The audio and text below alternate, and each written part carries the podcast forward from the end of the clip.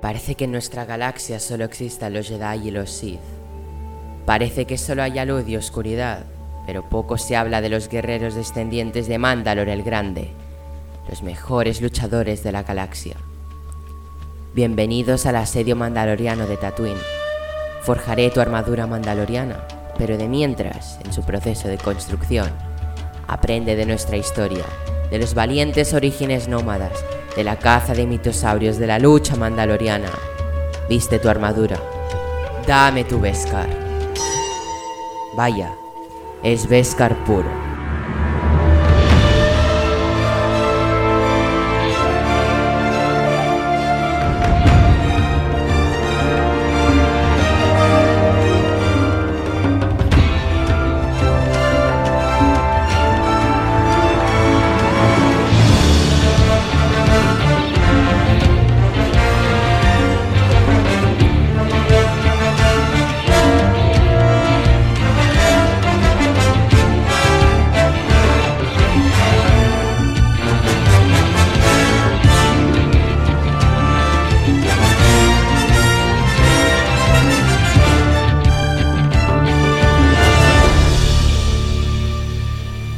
Beskar puro.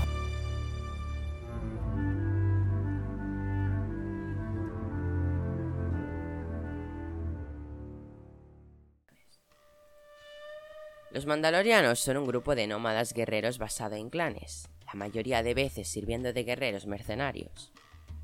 La cultura mandaloriana se basa en una ideología la cual indica que la guerra y la batalla son una fuente de orgullo y honor, siempre se solían asociar con los Sith, como fue en el pasado con Exar Kun. Aunque si hacía falta cooperaban con los Jedi, como bien he dicho antes eran guerreros mercenarios. Los clanes mandalorianos originales fueron los Taung de Coruscant, dirigidos por el caudillo Mandalor el I. Finalmente conquistaron un planeta en los territorios del borde exterior, al cual llamaron Mandalor como su líder. Los Taung entonces tomaron el nombre de Mandalorianos y fueron considerados por muchos como los guerreros más hábiles de la galaxia. Fueron conocidos por su uso de armas de alta tecnología y su código de honor estricto. Estos mandalorianos vestían armadura de cruzados que variaba de un soldado a otro. Durante miles de años después de la conquista de Mandalor, sus nuevos habitantes no saldrían del sistema que habitaban. No fue hasta la Gran Guerra Sith del 4000 antes de la batalla de Yavin que los mandalorianos buscarían expandir sus conquistas y, en el proceso, hacerse famosos e infames en toda la galaxia. La cultura mandaloriana era una sociedad nada sedentaria influenciada por muchas otras culturas de toda la galaxia. Los mandalorianos no tenían prejuicios sobre otras especies, toleraban a todos los niños mientras estos siguieran los credos mandalorianos. Muchos niños huérfanos de guerra fueron adoptados por los mandalorianos y criados como tal, como fue el caso de mandalorianos como Jango Fett o uno más reciente Din Djarin, a pesar de tener un mundo natal, los mandalorianos eran nómadas, pues en caso de ser atacados no sería fácil exterminarlos. Tampoco construían caminos rectos en Mandalor para que así fuera más fácil emboscar e inmovilizar a cualquier invasor. Esto ayudó a la supervivencia de los mandalorianos durante miles de años. También significaba que había muchos mandalorianos que nunca habían estado en Mandalor. Los individuos mandalorianos eran guerreros independientes vinculados por la misma cultura. Cada pieza de acero mandaloriana era creada y escogida y personalizada por un mandaloriano de acuerdo a su nivel de habilidad.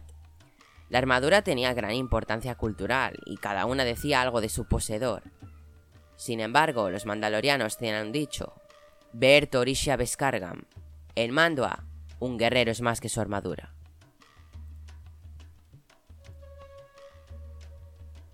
No todos los mandalorianos peleaban constantemente en el frente, había granjeros, obreros de fábricas, ingenieros y doctores, pero todos los mandalorianos eran guerreros de corazón y sabían cómo pelear. La familia era muy importante para los mandalorianos, aunque tenían creencias diferentes a las de la mayoría de las culturas. A pesar de que la fidelidad y la castidad antes del matrimonio eran muy enfatizadas, no se preocupaban acerca de la paternidad.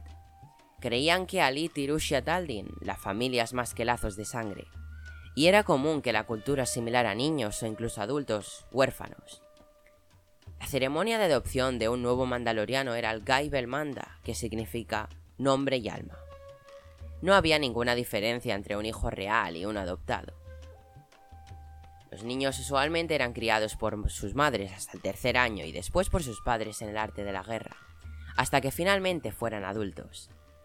Los mandalorianos se consideraban adultos a los 13 años. A esa edad se les hacía una prueba, el Bergoten, para convertirlos en guerreros. Esto contribuía al hecho de que los mandalorianos se casaban y criaban una familia más pronto que otras culturas. Los lazos familiares eran una parte importante de la cultura mandaloriana y, como resultado, se sentían más cómodos entre ellos que con extraños. Las mujeres mandalorianas eran tan hábiles en el combate como los hombres, para defender a sus hogares sin necesidad de hombres. Si no tenían hijos, peleaban junto con los hombres en el campo de batalla. Una mujer mandaloriana ideal era fuerte y resistente físicamente. Había seis actos que se debían seguir para ser un mandaloriano, las seis acciones razonar. Estas eran usar armadura, hablar mando, a defenderse a sí mismo y a sus familias, criar a los niños como mandalorianos, ayudar al clan a tener éxito y sostenerse a sí mismos. Y sobre todo, unirse al Mandalor cuando los llamara a tomar armas. Durante la historia, los actos, mandamientos, credos o como le queráis llamar fueron variando a causa de la expansión de ellos y sus clanes. Algunos clanes adoptaron nuevas formas, como fue no mostrar el rostro nunca. El único líder de los mandalorianos era Mandalor, y tenía ese rango tanto como inspiraba el respeto de sus compañeros guerreros. En la batalla, los mandalorianos eran asignados a diferentes escuadrones y tareas, dependiendo de sus capacidades. Los mandalorianos no eran promovidos a mejores trabajos, pues no los tenían, solo en batalla tenían algún tipo de organización. La única excepción a esto fue la manera en que Jaster Merrill dirigió a los mandalorianos. A menudo se desviaba de su cultura, pero muy poco. Su armadura era diferente de la de los demás, roja y dorada, tal vez simbolizando rango. Su segundo al mando, Montrose, usaba armadura azul y plata. Este sistema de armadura y rango lo siguió utilizando Jango Fett, quien usó la armadura de Jaster, e hizo que Miles, su segundo al mando, vistiera la armadura azul y plata. Como Jaster, Jango no actuaba como un mandaloriano tradicional, hecho que dio a que gran parte de los mandalorianos no aceptaran a los Fett como mandalorianos en sí. A pesar de su ruda apariencia y su estilo de combate, el mandaloriano medio era más sociable y amable de lo que se pudiera esperar, Mientras la gente decía lo que pensaba, aceptaban una comida cuando se la ofrecían, los miraban a los ojos o a la sección horizontal del subvisor. Se quitaban las botas si eran invitados, pagaban sus deudas, presumían de sus hijos, no coqueteaban con un mandaloriano del sexo opuesto, a menos que planearan unirse a ellos.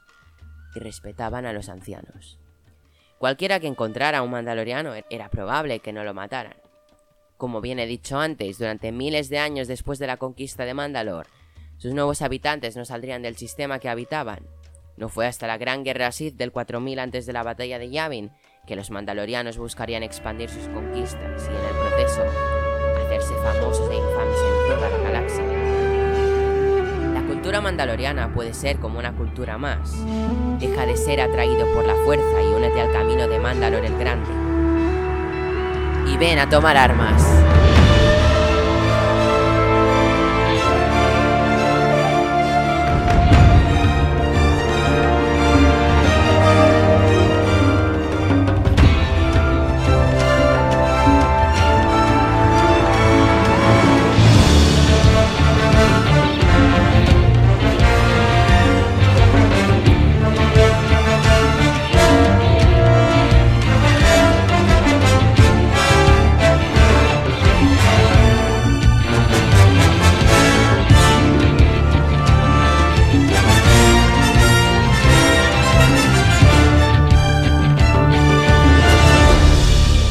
Escar